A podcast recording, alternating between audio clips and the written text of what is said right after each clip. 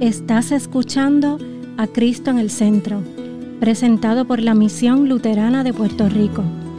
Ahora, una reflexión bíblica por el pastor James Nuendorf. Una lectura de Mateo 17, la transfiguración. Seis días después Jesús tomó a Pedro, a Jacobo y a Juan su hermano, y los llevó aparte a un monte alto. Se transfiguró delante de ellos y resplandeció su rostro como el sol, y sus vestidos se hicieron blancos como la luz. Y he aquí les aparecieron Moisés y Elías hablando con él. Entonces Pedro dijo a, a, Jesús, Señor, bueno es para nosotros que estemos aquí. Si quieres, hagamos aquí tres enramadas, una para ti, otra para Moisés y otra para Elías.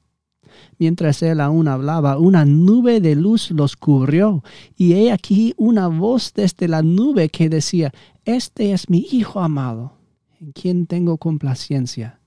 A él oíd. Al oír esto los discípulos se postraron sobre sus rostros y tuvieron gran temor. Entonces Jesús se acercó y los tocó y dijo, Levantaos y no temáis. Y alzando ellos los ojos, a nadie vieron, sino a Jesús solo.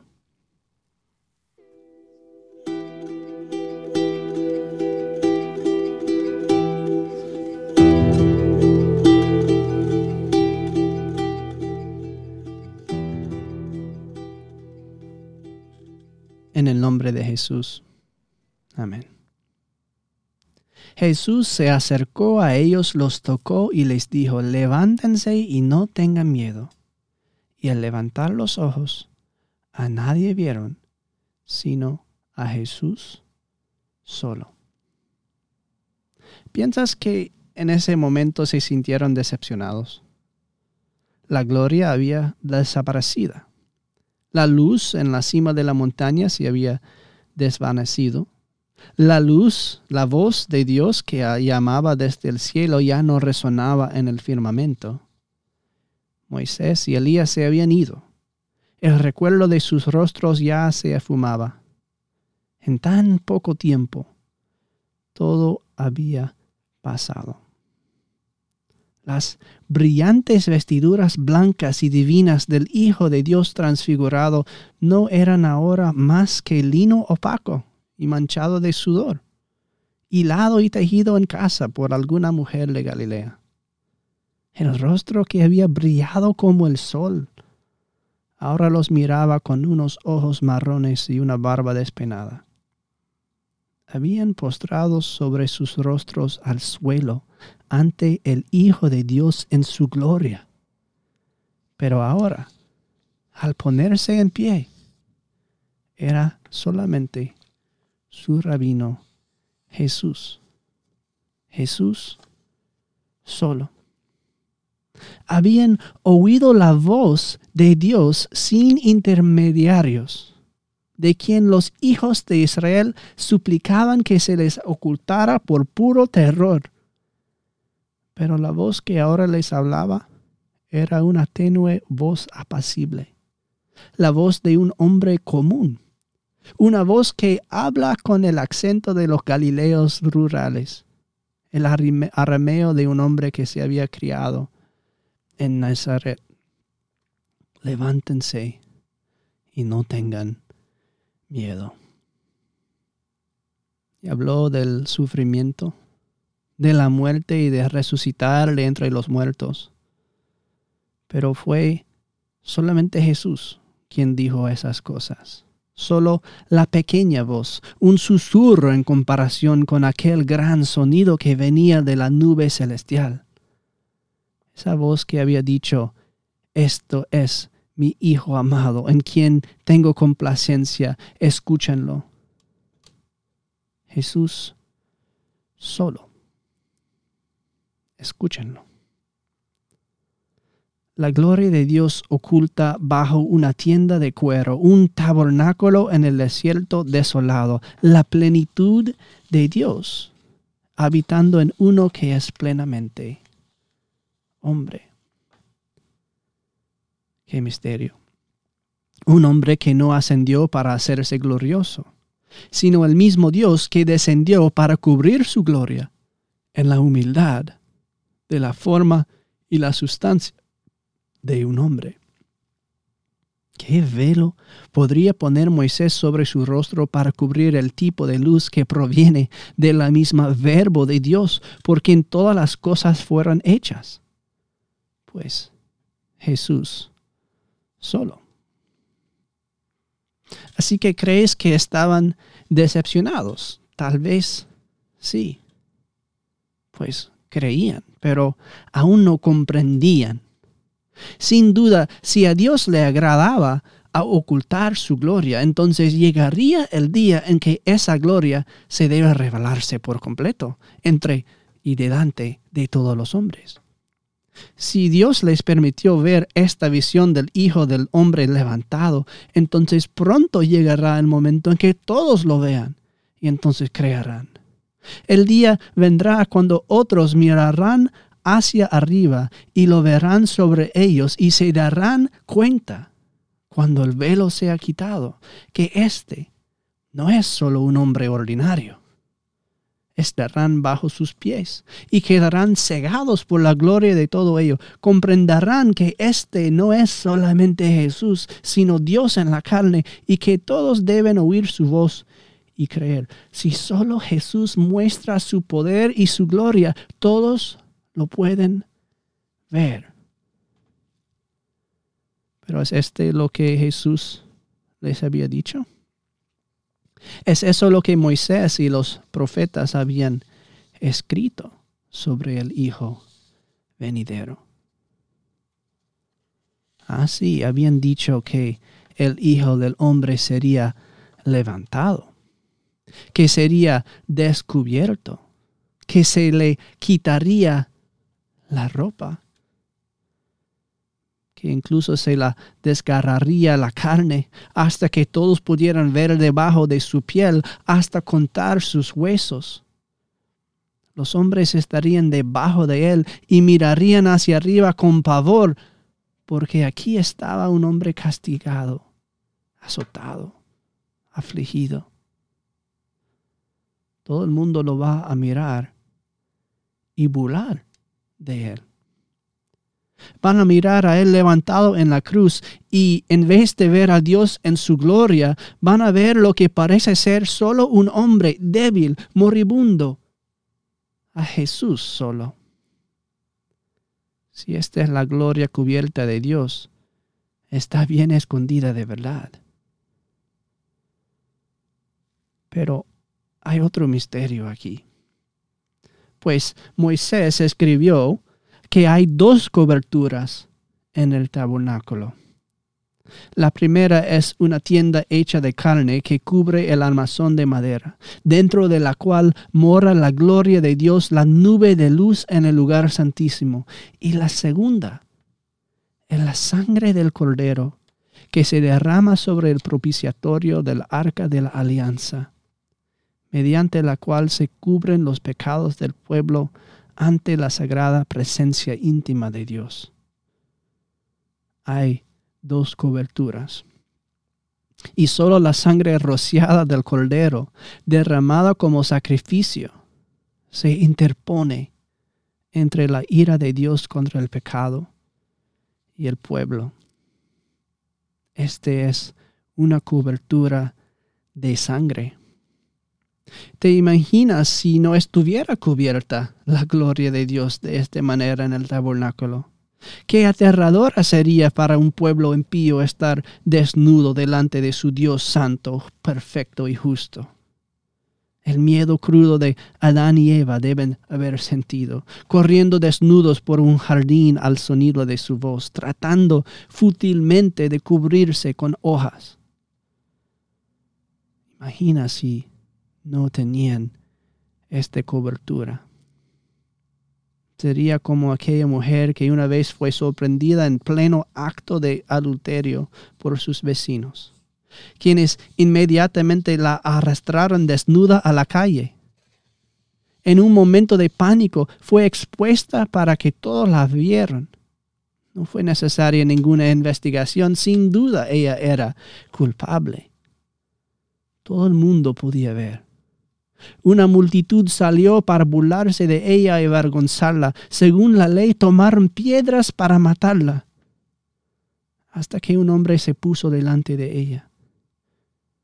Cubrió su vergüenza, desnuda, poniéndose delante de ella, guardando su dignidad y dándole su espalda. Se expuso a las piedras y a la acusación. Si alguien que quería tirar una piedra, solo había una cosa a la que podía golpear a Jesús solo. El cobertura de la sangre. Y este Jesús todavía está parado ahí. ¿Qué se interpone entre ti y la ira de Dios? Jesús solamente la gloria de Dios fue cubierta en el cuerpo de Jesús ante los hombres, de modo que la sangre de Jesús puede cubrirte ante la santidad y la gloria de Dios. Lo que les dijo era verdad. El Hijo del Hombre padeciera y moriría, y al tercer día resucitaría, porque ¿quién es digno e inocente ante los hijos, los ojos del Padre? Jesús solo. Algunos de sus discípulos caminaron con él por el camino de Emmaús después de su resurrección, pero tendrían los ojos cubiertos y no reconocieron al principio. Pero él les mostraría su gloria oculta desde el principio, desde todas las escrituras, desde Moisés y los salmos y los profetas. Todo se trataba de una cosa, desde la primera página hasta la última. Todas las escrituras, en cada palabra, Jesús solo. Porque ¿quién es la brillante estrella matutina de la creación por quienes todas las cosas fueron hechas? Jesús sola. ¿Quién puede cubrir la desnudez y la vergüenza de Adán y Eva? Jesús solo. ¿Quién es el arca de la cual toda la humanidad podría ser preservada? Y salvada a través de las aguas del gran diluvio de la ira de Dios, llevada a una nueva creación. Jesús solo. ¿Quién sería el sustituto del Hijo único, el Cordero provisto por Dios en el monte? Jesús solo. ¿De cuál cordero sería la sangre que cubriría los postes de la puerta y haría pasar el juicio de Dios sobre ti? Jesús solo. ¿Cómo proveería Dios a su pueblo y lo alimentaría con pan del cielo en el valle de la sombra de la muerte? Jesús solo. ¿Quién es el juez final? que está sentado a la derecha del Padre, el alfa y la omega, el sentido y la finalidad de todo lo que existe. Jesús solo. ¿Puedes ver por qué Moisés y Elías se desvanecen en la presencia de Jesús? Como las sombras y los reflejos de esta luz celestial, por cual gloriosos que sean, palidecen en comparación. Esta no es sólo la luz del mundo que vemos, sino la luz misma por la que podemos ver. Y cuando finalmente lo sepas, cuando comprendas estas cosas por la fe, ese velo se hará realmente delgado. En el rostro de aquellos a quienes estás llamado a amar y servir, verás a Jesús solo. Cuando comienzas a preocuparte por los tesoros de este mundo, recordarás que tienes a Jesús solo. Y este es todo lo que necesitas. Cuando seas tentado y caigas en pecado, volverás corriendo a tu única fuente de vida y esperanza, Jesús solo. Cuando seas perseguido, recordarás a quién realmente están persiguiendo, a Jesús solo. Tu esperanza y tu confianza no estarán en tus obras o en tu fuerza, sino en Jesús solo. La fe te dará la vista de aquellos discípulos en el camino a Emaús que lo vieran al fin al partir el pan, y mirarás estas cosas cubiertas desde la pila bautismal al altar. a estos creyentes bautizados por que te rodean y verás también como Él quiere que veas a través de los ojos de la fe en el don del Espíritu Santo. Mires donde miras, solo verás a Jesús. Y esto es nada más y nada menos que lo significa hacer una confesión luterana de fe, que en todas las cosas Cristo es preeminente, Cristo está en el centro, en, con y bajo toda la gloria, todo el crédito, toda la esperanza y la alabanza es en Jesús solo. Cuando veas esa gloria escondida, nada te vas a querer más que estar aquí para siempre bajo esta tienda, para nunca dejar su presencia. Dirás, aquí escuchamos la voz misma de Dios hablando desde el cielo. Santo, santo, santo, el cielo ha bajado a la tierra, caerás de bruces y le adorarás toda tu vida. Ojalá pudiéramos quedarnos aquí ¿No ardía nuestro corazón mientras caminábamos con Él? Y todo el tiempo, todo era solamente Jesús.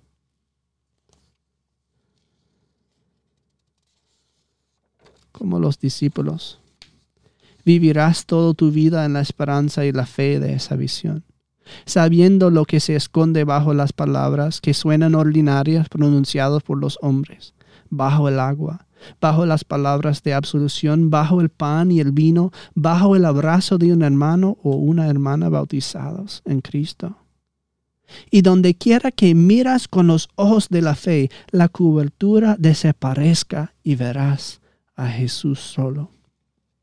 Te darás cuenta de que tus ojos han visto la salvación, la gloria de su pueblo Israel, una imagen grabada para siempre en tus rétinas por la luz más brillante del cielo. Y a medida que el Espíritu te llena de fe, esta visión se hará tan clara que la verás incluso con los ojos cerrados. Cerrarás los ojos en la muerte misma con la luz de la esperanza ardiendo en tu corazón y la cruz de Jesús ante tu visión y sabrás que incluso oculto en la oscuridad de la tumba, Jesús brilla como el sol con la gloria de la resurrección prometida. Tu tumba se llenará de luz como la mañana, y entonces yaciendo con tu rostro en el polvo, abrirás esos ojos de nuevo. Y Jesús vendrá a ti y te tocará con sus manos marcadas con sus heridas, te dirá con una tenua voz apacible, levántate y no temas. Y alzando los ojos verás el rostro de aquel cuyo voz te había hablado durante todo este tiempo, no la aterradora voz gloriosa de Dios en ira y juicio, sino tu viejo amigo de rostro sonriente y ojos marrones, tu Señor y tu Dios, tu Salvador, Jesús solo en su nombre. Amén.